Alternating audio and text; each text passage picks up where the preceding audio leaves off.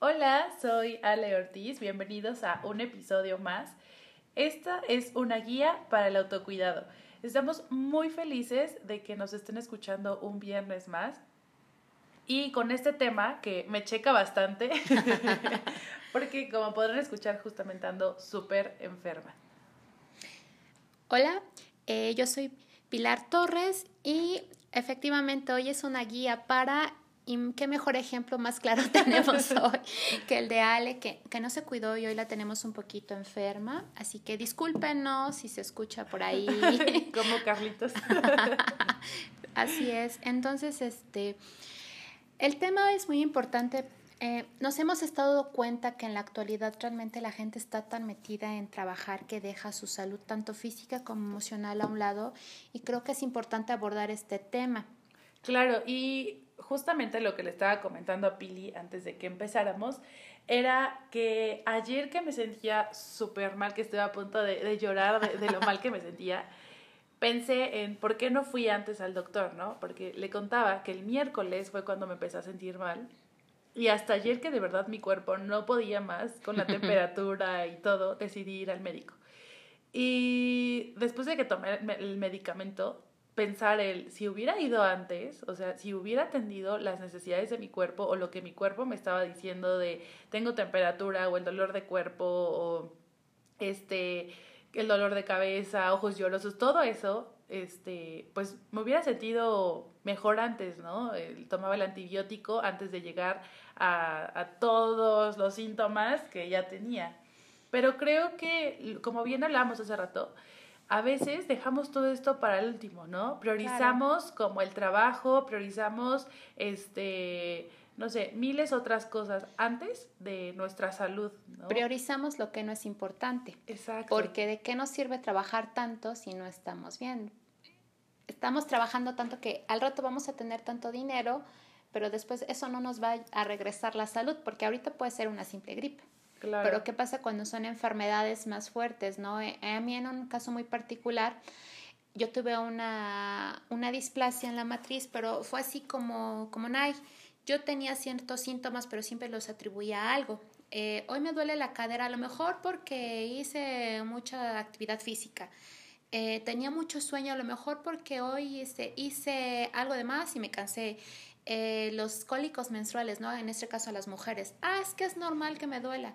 Pero si uno realmente se detiene y se pone a pensar todos los síntomas en conjunto, tu cuerpo te está avisando, hey, algo está pasando. Pero empieza con síntomas muy leves como desde un dolor de cabeza, es así como que alerta, alerta, despierta, tu cuerpo algo le pasa. Pero en nuestra vida diaria y en nuestra rutina no nos damos cuenta y lo dejamos pasar, ah, ya, mañana. Y llega el mañana y no fuiste al doctor y, ah, ya, pasado mañana. Y oh, triste realidad, cuando ya nos vemos muy enfermos, como dice Nay, lloramos porque ya el dolor nos gana. Ya queremos tumbar la puerta del médico para que nos atienda. Y debe algo mágico para que en cinco minutos me sienta bien. Y bueno, el autocuidado es muy importante porque si no nos cuidamos, nadie más lo va a hacer por nosotros. Creo que eso es muy obvio, ¿no? y que puede afectar también nuestra salud mental, física y espiritual. Sobre eso hace rato estábamos hablando Pili y yo eh, de que a veces somatiza, o sea, ¿cómo iba eso? De que si nuestros sentimientos van mal, los somatizamos. Sí, lo que nuestro cuerpo no, lo que nuestra alma no habla, nuestro cuerpo lo expresa.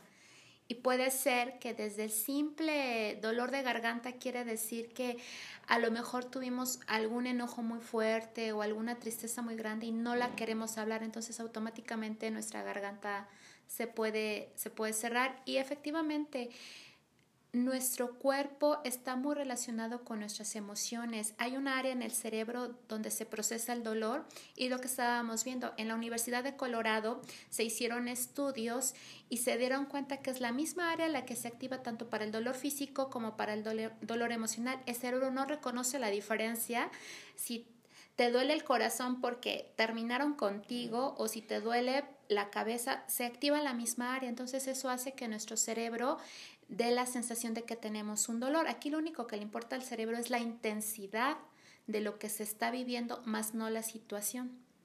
Por eso es importante escuchar nuestro cuerpo, escuchar nuestras emociones y tiene bastante que ver con el tema que vamos a hablar hoy del autocuidado y que aunque nos parezca egoístas, pues hay que aprender a, a cuidarnos, ¿no?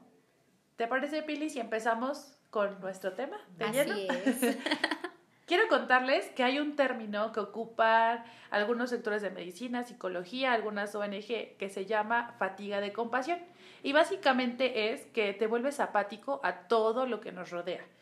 Y si bien cuando nosotros eh, trabajamos todo el día, estamos al pendiente de todas, todo lo que sucede a nuestro alrededor, pues nos empezamos a volver apáticos con nosotros mismos, ¿no? O este perdemos nuestra identidad, porque ya no, el otro día estaba en un taller para mamás y les preguntaron que qué les gustaba hacer antes de ser mamás, de, de este, ser esposas y todo esto. Y ella decía, uy, no, ya ni me acuerdo qué me gustaba hacer de soltera. O sea, pierdes identidad. Ser soltera le gustaba. le gustaba ser soltera. Y empiezas con patrones autodestructivos, empiezas a comer demasiado, empiezas a eh, dejar de hacer ejercicio y lo cambias por mejor sentarte toda la tarde a ver televisión, que no está mal si te relaja, pero pues también no podemos dejar de lado la, la parte de cuidar tu salud, tu peso, este, tu alimentación, etc., ¿no?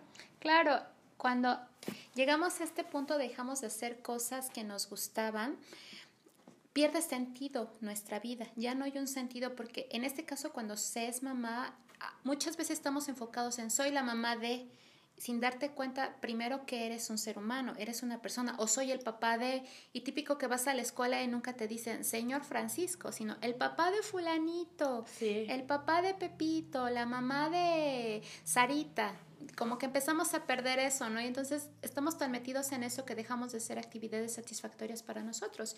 Y si dejamos nosotros ser lo último importante en la lista, entonces ¿qué sentido tiene? Pierde totalmente sentido. Y, obviamente tus pequeños o las personas que están a tu alrededor lo ven y te vuelves, como lo decías, apática hay que retomar ese punto de que si soy mujer y me gusta maquillarme, ya no lo hago porque tengo hijos que generalmente es un pretexto, porque tiempo debemos de darnos el tiempo, aunque sea cinco minutos, levantarme en la mañana y ponerme linda, porque a veces el mirarte en el espejo diferente dices, wow, y tu actitud cambia. Sí, claro. Cuando tu esposo o tu novio o eres este un hombre y te pones la camisa que tanto te gustaba, igual te cambia el ánimo, porque a veces también se dejan y el cuerpo ya se ve, ya no se ve tan atractivo. ¿Y qué pasa? Voy a guardar esta camisa para ponérmela después. Algún día me quedará. ¿Y qué pasa cuando te la pones y no te quedas? Dices, oh, y eso te desmotiva. En la depresión. eso te desmotiva. Entonces, no dejar a un lado esas cosas que nos gustaban hacer. Si son pareja, pues retomar eh, las cosas que hacían de pareja antes de ser papás ir a salir a tomar un café, ir al cine, robarme a la novia para llevarme las cinco letras, o sea, todo eso que te motive y que tengas ganas de continuar con este sentido de vida. Claro, y es muy importante porque hablando del sentido de vida, Pili, a veces ya haces todo eh, muy mecanizado, ¿no? entras en la monotonía de todos los días me levanto, hago mis actividades de la mañana, ya sé que tal, a tal hora como, ya sé que a tal hora esto, hasta hay quienes todos los días religiosamente se sientan a ver su novela, ¿no? Y obviamente para hablar del autocuidado tenemos que entender que depende la edad de cada persona. Claro. En este caso, Pili es mamá de dos y yo pues soy soltera. mamá de ninguno. mamá de ninguno. Entonces, es muy diferente el cómo percibimos y cómo sentimos, eh, que bueno, cómo sentimos la forma en que nos queremos cuidar, ¿no? Y para ello, antes que nada, tienes que escucharte a ti. Y eso hablábamos sobre conocer tus necesidades, ¿no? El que priorices lo que realmente tú quieres, porque lo mismo que, por ejemplo, Pili, que es mamá, eh, quisiera, pues no es lo mismo que yo voy a querer. A lo mejor ella dice, no, pues yo con este, 10 minutos al día que me relaje, que medite, ya me activé otra vez y ya estoy lista para lo que resta del día, ¿no? A lo mejor yo te digo, ay, no, yo sí necesito una hora de dormirme en la tarde para que otra vez esté productiva y a veces yo soy más productiva en las noches, ¿no? Y, yo, por ejemplo, cuando he hablado con Pili es yo a las 10 de la noche, a las 9, ya, va el teléfono y ya me voy a dormir, a me voy a descansar. Como buena abuelita. sí, entonces, esta parte es muy importante porque nada, o sea, no podemos como ir y escuchar, este, qué es lo que hace otra persona para sentirse bien, porque lo hemos repetido ya en otros episodios, que todos somos diferentes y lo que necesitamos cada persona es diferente. Entonces, lo primero que tenemos que hacer es escucharnos a nosotros mismos. Incluso el autocuidado va de que si me siento mal, tengo que ir al médico, ¿no? Y esa parte a lo mejor eh, inconscientemente te está generando un estrés, una preocupación, porque no has ido a atender ese dolor, no has ido a atender ese este, posible diagnóstico que, que te dijeron, ¿no? Y lo dejas ahí postergado por la situación que sea, pero yo creo que tiene que ver con el amor propio, el ir y, y atenderte para que así puedas sentirte mejor, para que puedas eh, pensar con más claridad, en tus días puedas estar más este, alegre, más, no sé, me, imagino miles de, de, panoramas mejores que podríamos estar viviendo si nos cuidamos. Y es el autocuidado físico y emocional. Sí. Porque efectivamente si me siento mal voy al doctor, pero también cuando estoy muy enojada o tengo una pereza, no asumir que esa pereza es por una cuestión física. La pereza puede encubrir cuadros de ansiedad o algún cuadro de depresión. En esas situaciones debemos de estar muy alertas y también acudir con nuestro psicólogo de cabecera. Hay gente que no puede entender cómo nos sentimos y nos pueden decir, ay, no es para tanto, yo he vivido cosas peores, ay, eso es casi nada. Entonces minimiza lo que nosotros sentimos y nos hacen sentir peor ahí es la importancia de que nosotros también atendamos nuestras emociones, porque emoción que no es atendida se ve reflejada en alguna enfermedad. Y en algún diplomado nos decían que todas las enfermedades que terminan con itis son de índole psicológico. Ajá. Entonces, el autocuidado pues nos va a ayudar a luchar contra la apatía, a mejorar nuestra versión, este, y entendernos más, ¿no? ¿Qué es lo que queremos para nosotros y lo que no? Y yo creo que es un tema muy importante porque nos lleva a, a, saber qué es lo que queremos de aquí a dos años, ¿no? De aquí a tres años. Porque si vivimos sin este sentido de vida, con esta apatía, este, con la negatividad siempre, pues obviamente nos vamos a sentir siempre pesimistas, vamos a estar en, esta, en estos días mecanizados, ¿no? Todos los días hago lo mismo, todos los días este, veo a las mismas personas y entonces nos convertimos en una versión zombie. Zombie de nosotros, realmente. Cuidar de uno mismo requiere tomar conciencia de la individualidad y hacerse responsable de uno mismo y de lo que nos ocurre. Eso significa que debemos de reconocer lo que sentimos y defender nuestras opiniones y también fiarnos del instinto, porque nuestro instinto es la mejor arma que tenemos para cuando algo nos dice, eso está mal, no deberías de hacer eso, o sí hazlo, vas, va a salir bien. No le hacemos caso a nuestro instinto y ese es el que nos está, nos está ayudando. Poner límites a los demás, no hay que dejar que las personas también se metan más de, más en nuestra vida, tomar nuestras propias decisiones y buscar nuestros deseos, hacernos cargo de nosotros mismos y tomar la iniciativa de lo que nosotros queremos. Y yo creo que promover el, el autocuidado nos permite identificar qué áreas tenemos que mejorar y qué áreas podemos seguir manteniendo. El hacerse responsable como primer punto es lo más importante porque vamos por la vida dando la, repartiendo culpas a quien sea sí, que el clima, que sí, las personas que me rodean, etcétera, etcétera, ¿no? Entonces, primero, como de entrada, hacerme responsable de mí misma.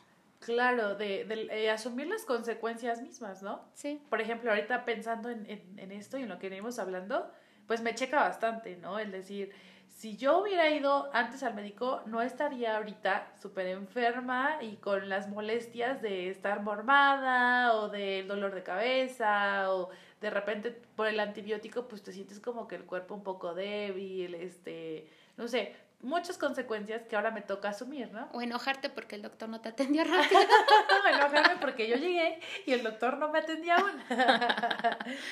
sí, entonces yo creo que esta parte de hacernos responsable es una de las más importantes dentro del autocuidado.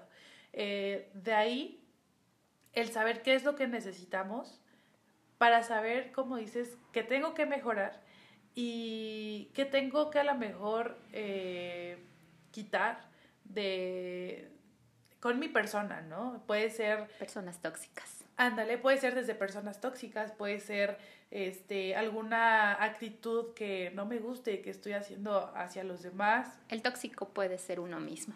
El otro vez vi un meme que decía, si... ¿Qué? Que si tenías una bolita de amigos y nadie de ellos era, nadie de ellos era el tóxico. El tóxico eres tú. el tóxico eres tú.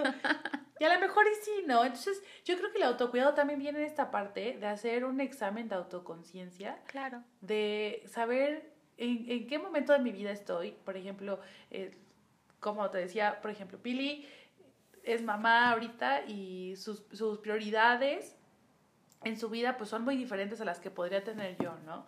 Entonces, el tener un inventario de nuestras prioridades también nos puede ayudar bastante para saber de, dónde partir, ¿no? Porque a veces dicen, ay, ajá, el autocuidado, pero ¿qué hago? ¿Cómo se hace este? Y puede ser algo tan fácil, pero a veces que porque no tenemos tiempo, que porque mil actividades y así. Por ejemplo, a los pacientes yo les mando que hagan alguna actividad física y me dicen, ay, pero es que no tengo para pagar este un gimnasio no necesariamente necesitas ir a un gimnasio, digo, puedes salir a caminar ahí en tu cuadra, a lo mejor si tienes tu, tu, trabajo no tan lejos, dices, bueno, a lo mejor hoy no me voy en mi coche o no me voy en el camión, pero me puedo ir caminando, puedo sacar a pasear el perro, eh, no sé, dentro de mi casa puedo subir y bajar las escaleras, digo, hay muchas formas, ¿no?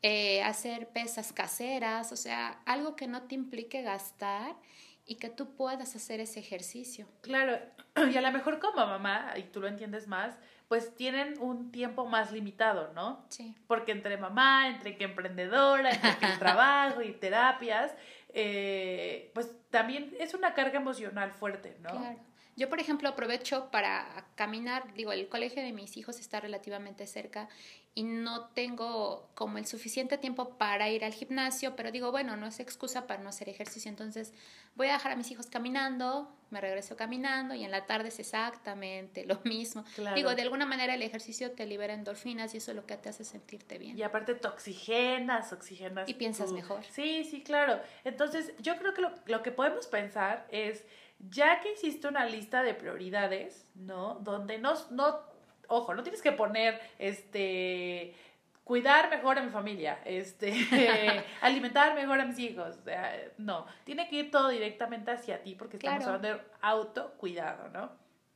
Ya que hiciste todo eso, pues podemos empezar haciendo eh, unas metas de autocuidado a corto, mediano y largo plazo. Y que sean realistas. Y que sean realistas. Por ejemplo, que sea corto, si tienes 15 minutos al día, 15 minutos al día sí te alcanza para a lo mejor empezar a leer un libro. 15 minutos al día un libro, el que quiera, uno que me inspire, uno que... Eh, el otro día fui a una, a una librería y había uno que decía 365 frases este, para motivar tu día, ¿no? Y que las puedes este, convertir en un mantra.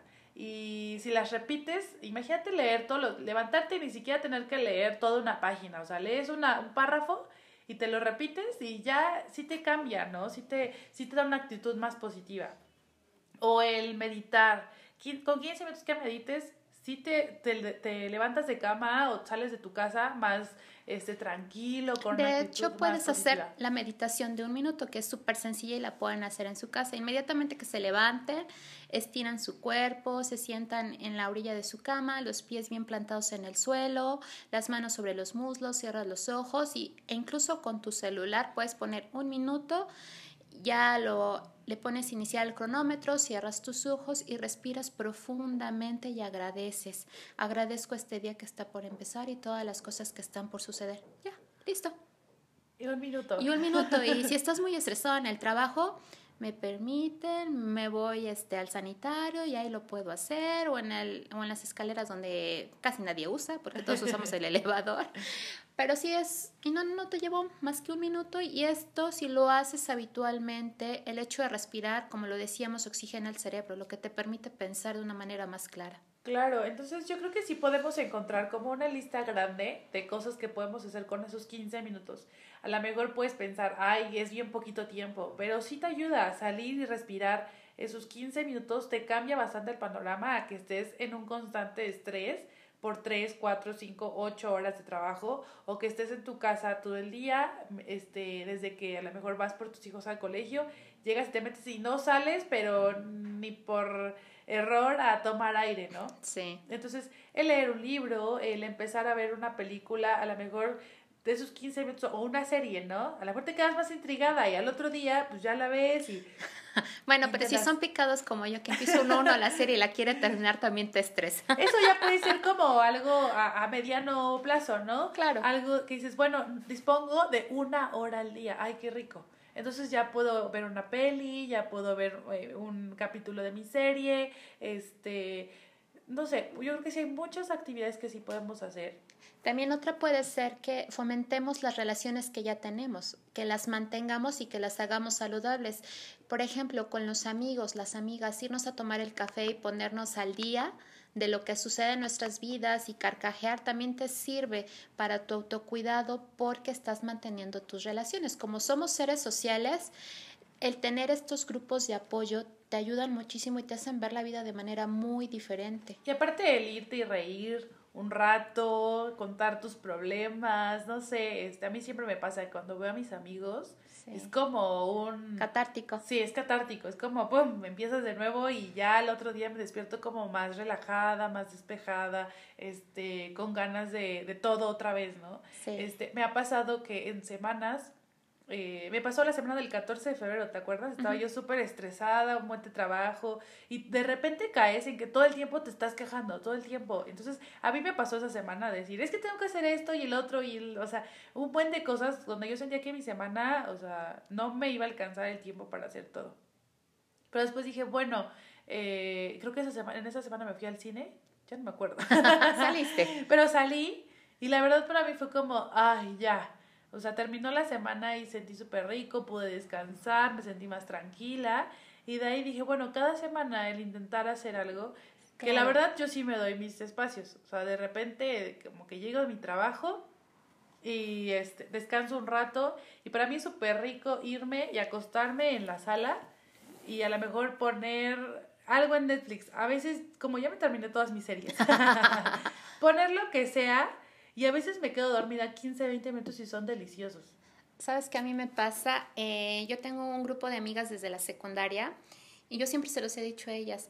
Estar con ustedes yo creo que es la mejor píldora de amor propio que me puedo yo tomar, porque el verlas y reír de tontería y media es lo más rico que me puede pasar. Entonces, el, el tenerlas a mi lado y frecuentarlas es como como bueno para mí porque se ve reflejado en mi estado de ánimo e inmediatamente mi familia lo ve.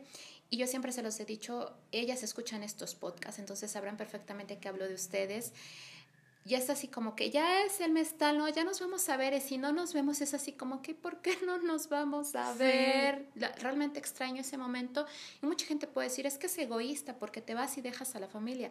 Al contrario, porque regresa uno renovado y recargado de energía muy diferente. Y es algo muy importante, Billy, el, el que sepamos las personas que el ir y tomarte estos descansos, el ir y salir a tomarte algo con tus amigas o el café, a comer, lo que sea, es, como dices, un acto de amor propio también, porque es algo que te nutre, es algo que te hace sentir bien, es algo positivo, no es algo que salgas y que eh, se vuelva en, ay, ya me fui toda la tarde y me desentendí de todas mis obligaciones porque necesito liberarme, necesito sentirme bien y entonces lo haces tres veces a la semana, ¿no? Claro. no, pero sí es necesario y ayuda bastante eh, a nosotros a sentirnos bien, como dices, como renovada y llegas y llegas feliz y llegas con ganas de estar con tu familia y llegas con ganas de hacer lo que, lo que sigue. Por ejemplo, a mí me pasa que de repente estoy súper cansada y digo, no, necesito 15 minutos. Los 15 minutos a lo mejor yo, este, puedo decir, me, me desestreso tantito en el Instagram, ¿no? Y empiezo a ver cosas y sigo muchas cuentas como de de cultura positiva, de eh, frases este, motivadoras y cosas de psicología. A mí me encanta todo lo que tenga que ver con psicología. O de mujeres emprendedoras. Entonces ahí me puedo gastar 15 minutos, 20 minutos y ya de repente es como, ah, bueno, ya. Y entonces a lo que sigue. Si tengo trabajo en la tarde, me voy a trabajar. Si tengo que hacer otra cosa, ya me siento más relajada porque siento que ya hice algo para mí, ya me relajé. Y ya no me siento toda abrumada y estresada, y hago las cosas de malas, ¿no? Porque yo creo que... Por ejemplo, tú trabajas en un preescolar. Sí. Y yo, si necesito así como recargar mi, mi energía, para las que somos mamás, inmediatamente le digo a mis hijos, ay, un abrazo, dame un abrazo, dame un beso. No lo haces también con los chiquillos de la escuela, ay, abrázame. Sí. Porque esa energía que te dan los niños es así como te renueva y hasta lo disfrutas, ¿no? O cualquier cosa que hagan, ¿eh? si salimos a hacer alguna actividad y hacen algo gracioso, o sea, me matan de risa o dicen alguna palabra graciosa o lo que sea. Sí. Y Em, ya, o sea, es como te reactivan. Y esa otra parte del autocuidado es buscar películas que nos hagan reír mucho, porque la risa igual nos genera endorfinas y nos hace sentir súper bien esas endorfinas. Y también nos ayuda a generar más glóbulos blancos. Nos hace sentir más felices. Entonces, también una parte del autocuidado es que analicemos cómo pasamos nuestros días y qué tanto alinean las actividades que hacemos este, con lo que realmente nos gusta hacer, ¿no? En cuestión de... Eh, estoy haciendo alguna actividad que realmente me desgasta más de lo que me gusta. En mi caso, por ejemplo, eh, el tomar, a veces, a veces me metía por clases nada más por por querer hacer algo con mi tiempo, ¿no? porque me sobra. Porque me sobraba tiempo antes para ¿no? Pero sí, de repente decía, ay, me voy a meter a clase de, recuerdo, de piano. Y iba y ya de esto no me gusta. O sea, hasta me estreso más porque es bien difícil. Entonces era como, no, bye, gracias. Entonces lo, lo dejaba. Y después eso generaba en mí una frustración porque decía, ya me metí a piano y te lo terminé, porque como piano hubo guitarra, hubo básquetbol, hubo tenis, me metía un montón de actividades en algún momento de mi vida y no acabé ninguna. Entonces después se vuelve como frustrante y en lugar de decir, el regalarte tiempo para ti, pues terminé toda frustrada porque no terminé nada.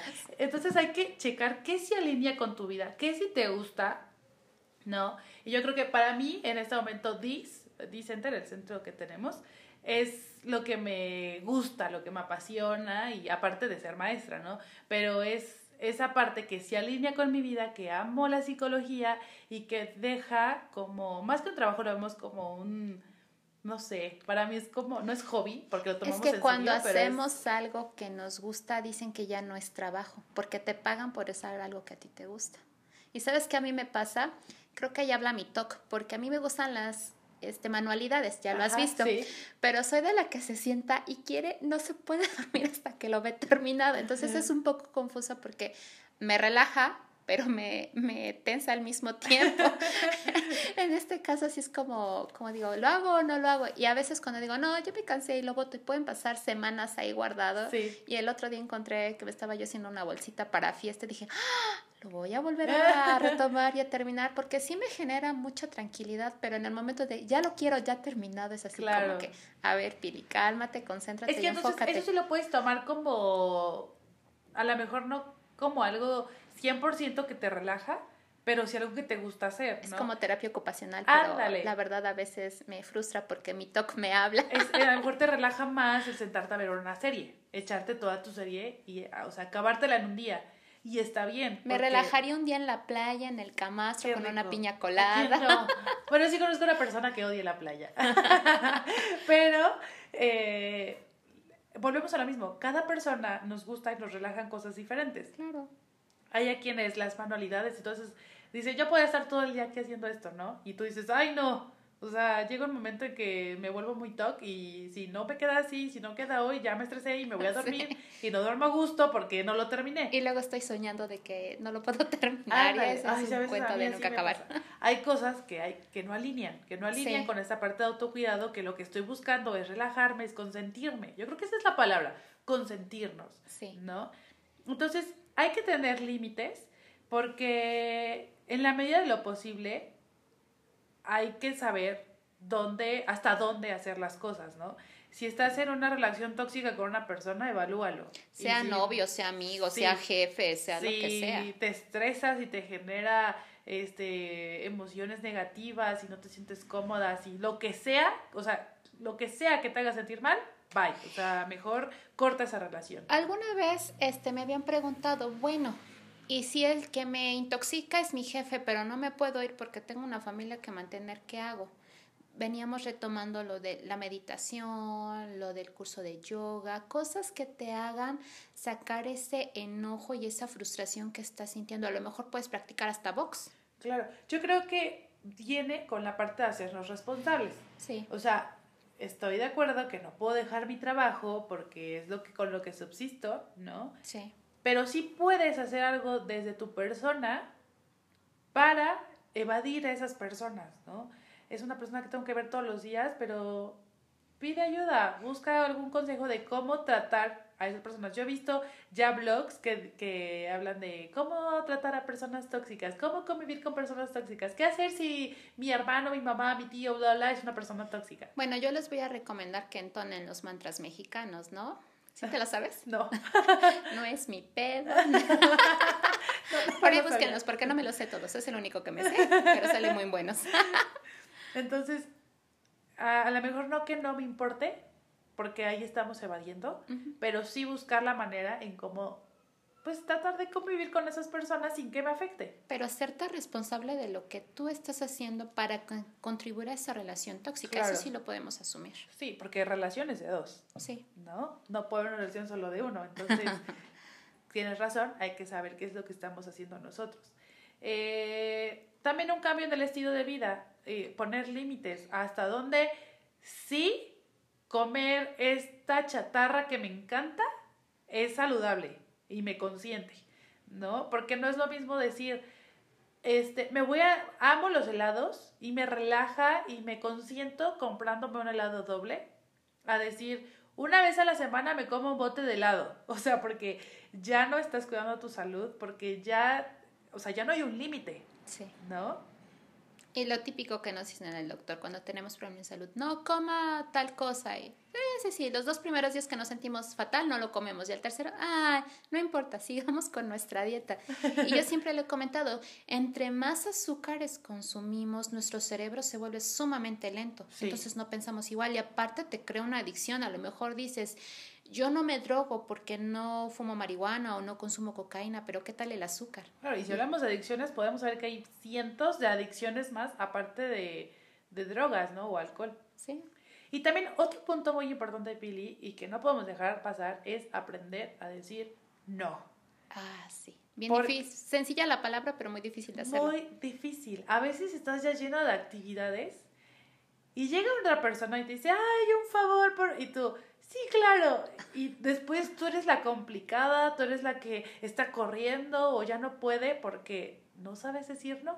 Sí. Y yo creo que nos ha pasado a todos. O sea, me ha pasado a veces que me piden un favor y que ya sale de mis manos y que digo, ay, porque siento feo, porque quiero ayudar a la otra persona, porque miles de cosas poco antes ah, de, ay, es que como la forma en cómo me lo pidió, no, no, no tuve cara para decirle no. Y otra persona me puede decir, pero pues no puedes hacerlo, o sea, apenas si puedes con tus actividades al día y todavía le vas a ayudar a alguien más, pues tenemos que aprender a decir no. Así es, es muy importante para todo aprender a decir que no y establecer los límites con las personas. Y eso aplica para nuestros padres, nuestros hermanos, nuestro jefe, porque a veces porque estamos trabajando el jefe cree que nosotros podemos decir todo, sí, sí, sí, lo que usted diga, jefe, lo que usted diga. Y la realidad es que no, si no está en mi contrato laboral, no lo voy a hacer y si quiero, como favor lo hago, pero ahí lo interpretan mal los jefes porque ya se vuelve tu obligación hacerlo. Claro, y aparte, si tenemos como bien claro cuáles son nuestras prioridades y qué, qué va con mi estilo de vida, voy a saber que si alguien llega y me pide algo, voy a estar bien firme y decirles, no, sabes que no puedo porque esto, esto, esto y esto. O sea, no tratar de, de justificarnos, pero sí ser conscientes de que sí podemos y no podemos, ¿no? O simplemente porque no quiero hacerlo, también es válido. Exacto. Y también eh, lo que nos puede ayudar es eh, llevar una lista de reflexión, ¿no? De qué sí nos está sirviendo, qué no, qué sí me gusta. Y tiene que ver con autoconocernos también, porque a veces ya no nos conocemos. Yo tenía un, yo tengo un chiquillo en terapia que le dije, bueno, vamos a hacer el árbol del, con, del autoconocimiento. Y me dijo, ay, ya me lo sé. Y resultó que la actividad no era tan sencilla porque le costó muchísimo trabajo hacer su árbol. Y cuando yo le decía, bueno, ya tienes tus cualidades y tus defectos, en los defectos vamos a ver cuáles son tuyos y cuáles son introyectados, porque serán muy generalizados y el chico así como que, no me había puesto a pensar en esto. Y ahí fue cuando él se dio cuenta que no se conoce. Y entonces así vamos por la vida, no nos conocemos, pero vamos aconsejando a todo el mundo de lo que puede hacer en su vida. Exacto. Entonces, es muy importante el conocernos y este saber cómo vamos a cuidar de nosotros mismos, ¿no? Claro. Si no sabes lo que te gusta y lo que sí te gusta, ¿cómo vas a permitir que la demás gente te conozca? Porque a lo mejor hacen cosas que a ti, que a ti no te gustan y no te habías dado cuenta y las, las has estado aceptando. Claro, yo creo que también para pues empezar, a lo mejor una persona puede decir, ay, me gustan tantas cosas que no sé por dónde empezar, ¿no? Como, ¿cómo me podría autocuidar o cómo podría consentir? Yo creo que empezando por meditar esas cosas que te causan mucha alegría, ¿no? No que tú haces para que otras personas sean felices, no. Lo que te sucede alrededor o lo que alguien hace por ti o lo que algo hace por ti para que tú te sientes te sientas este realmente alegre, ¿no? Este, puede ser, a lo mejor tomarte un café, salir, a mí, a mí una de las cosas que más me encanta es salir solita a tomarme un café, bueno, yo no soy de cafés, la verdad, soy de té, yo amo los tés, todos los tés en todas sus presentaciones los amo, irme y, leer y estarme ahí solita leyendo, escuchando música tranquila y leyendo, para mí es una de las cosas que sí las disfruto bastante y siento que me consiento mucho eh, ir a desayunar rico con tus amigas, ¿no? Como, como decías. Claro, y lo que nosotros podamos tener dentro de nuestra economía, porque parte del autocuidado es también manejar nuestras finanzas. ¿Qué pasa cuando la gente no tiene y se endeuda, se endeuda, se endeuda, vive en constante estrés, preocupaciones y cómo voy a pagar y cómo voy a hacer, entonces ya no se están cuidando porque ellos mismos están generando esta ansiedad. Y como dices, ya nada más estás trabajando para pagar esas deudas, trabajas y pagas, trabajas y pagas. Y ya no hay un disfrute porque ni tienes dinero para, para disfrutar, ¿no? Y, y, te, y se vuelven un estrés tremendo. Tener, tomar clases de economía, de finanza personal, yo creo que estaría muy bien entre, dentro de las actividades para hacer del autocuidado. Sí, Sí, si tienes, y si eres de las personas que goza de más tiempo los fines de semana o entre semana, que incluso ya hay talleres, estoy segura que debe haber algún taller, un diplomado online. un tutorial para mejorar mis finanzas. Y, un podcast, ya puesto que lo hay. Eh, hay que pensar qué tipo de actividades te llenan, te inspiran y te dan energía.